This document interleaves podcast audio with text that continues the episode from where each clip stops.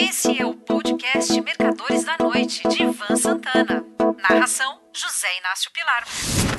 Recortes do passado. Estou escrevendo este texto na quinta-feira, 27 de outubro.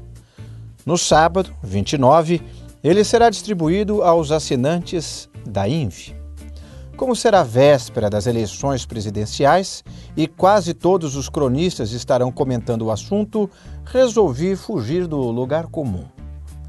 Vou procurar entre as newsletters Os Mercadores da Noite, que escrevi de 2017 até hoje alguns trechos das mais antigas e transcrevê-los aqui.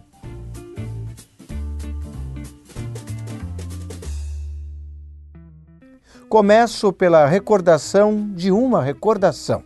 Um pequeno parágrafo da crônica Muito Prazer, Ivan Santana. Abre aspas.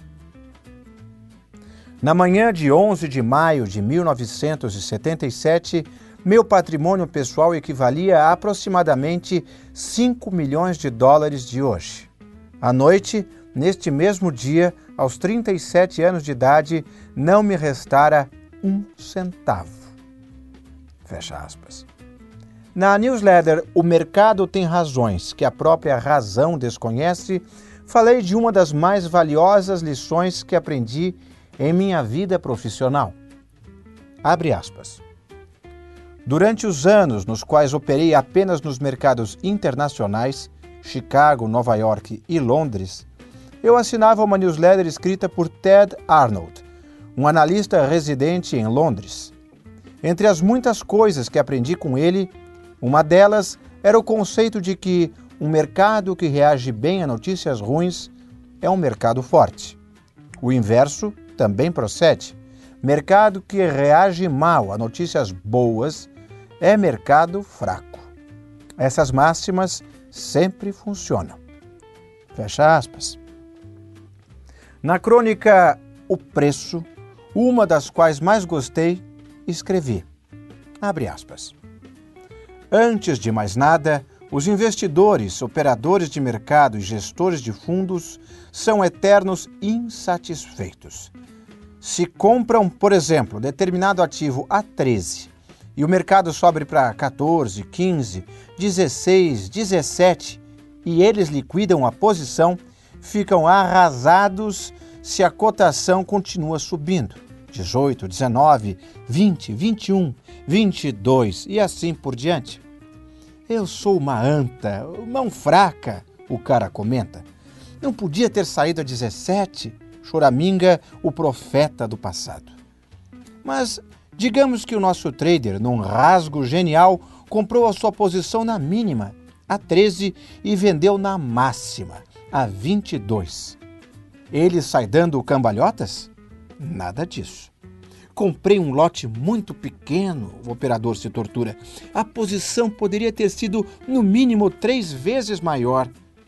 Vamos agora imaginar que o cara seja realmente uma fera e tenha aplicado todas as suas reservas naquele ativo abençoado. Fica feliz? Negativo. Eu devia ter sorteado a 22 e surfado a queda.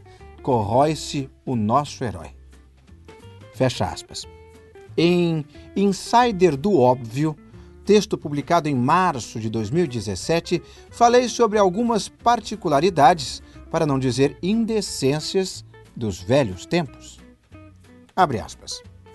Hoje vou escrever sobre insiders, detentores de informações privilegiadas.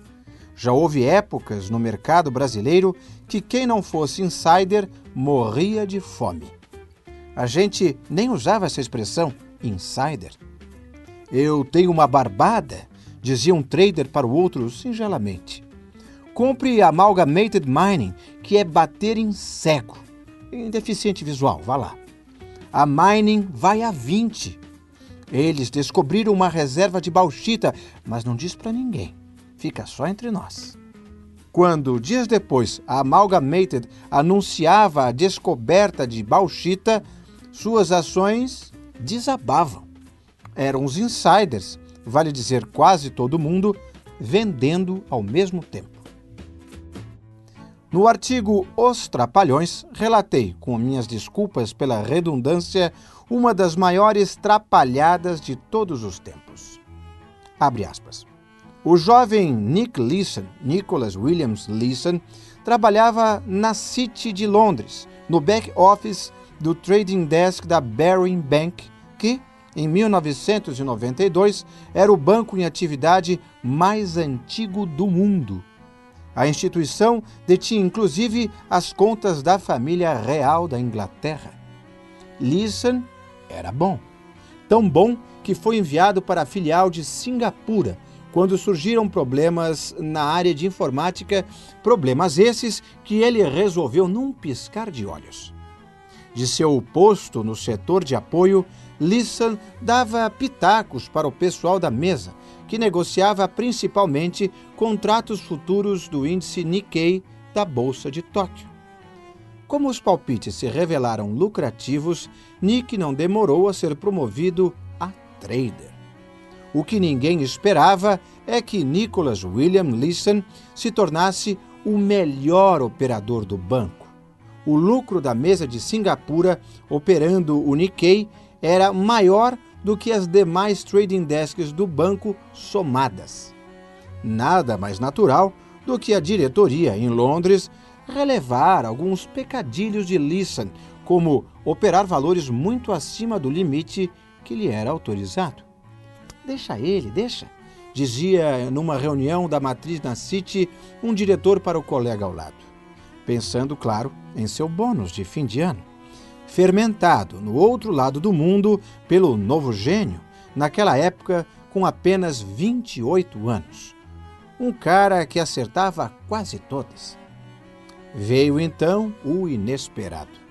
No dia 17 de janeiro de 1995, houve um terremoto de grande magnitude na cidade japonesa de Kobe que deixou 6.500 pessoas mortas e 25 mil desabrigadas, além de um prejuízo material de 132 bilhões de dólares.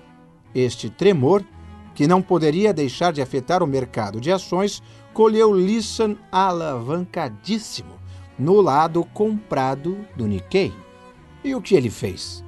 Ao invés de realizar o prejuízo, como seria o certo, partiu para o preço médio, comprando mais e mais contratos do Nikkei, comprando morro abaixo, um dos maiores erros que um trader pode fazer. Para driblar os limites que o Baring tinha com a CIMEX, Bolsa de Futuros de Singapura, Lisson se valeu de um artifício. Pôs as compras na conta erro de número 88.888, que, justamente por ter como finalidade a correção de erros, não tem teto operacional. Erro é erro, seja lá de quanto for. O Nikkei continuou caindo e o prejuízo do Baring se elevou a 1 bilhão e 400 milhões de dólares. A fraude da 88888 acabou sendo descoberta e a notícia se espalhou.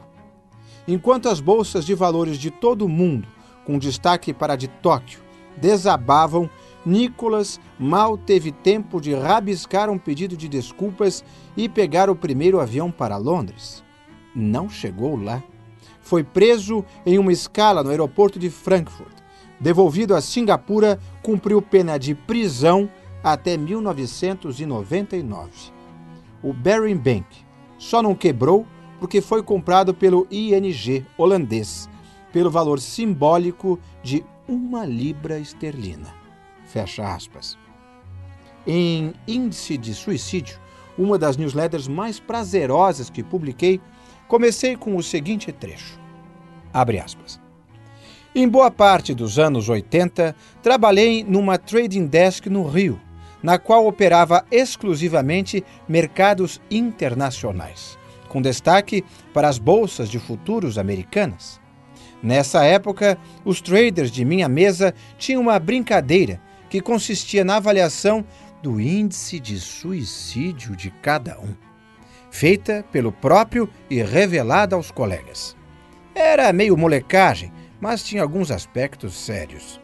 Mas Antes de falar sobre eles, deixe-me detalhar os critérios técnicos do índice, que variava de 0 a 10. Zero é, por exemplo, o índice de um bebê saudável, bem cuidado e cercado de carinho. 10 é o índice de um sujeito sentado no parapeito da sacada do vigésimo andar, já com o centro de gravidade próximo do ponto de não retorno. Quando alguém na mesa mergulhava numa sequência de trades perdedores, a gente perguntava: E aí, cara, qual é o seu IS de hoje? Tô mal, irmão. Calculo uns 8,5. Tô rindo de desastre de trem. Já a resposta de quem vinha cavalgando uma opção que duplicara de preço, a resposta era algo como 1,2. Não quero morrer de maneira nenhuma. Se o elevador tem mais de cinco pessoas, eu espero o próximo. Se o comandante do último Eletra da ponte aérea não tem os cabelos grisalhos, eu desembarco, durmo em São Paulo e espero o primeiro voo da manhã seguinte. Estou ficando rico e não quero por tudo a perder com um piloto que acabou de sair do aeroclube. Fecha aspas. Em uma das minhas próximas Mercadores da Noite, enviarei mais alguns recortes do passado. Um forte abraço. Você ouviu Mercadores da Noite de Ivan Santana. Narração: José Inácio Pilar.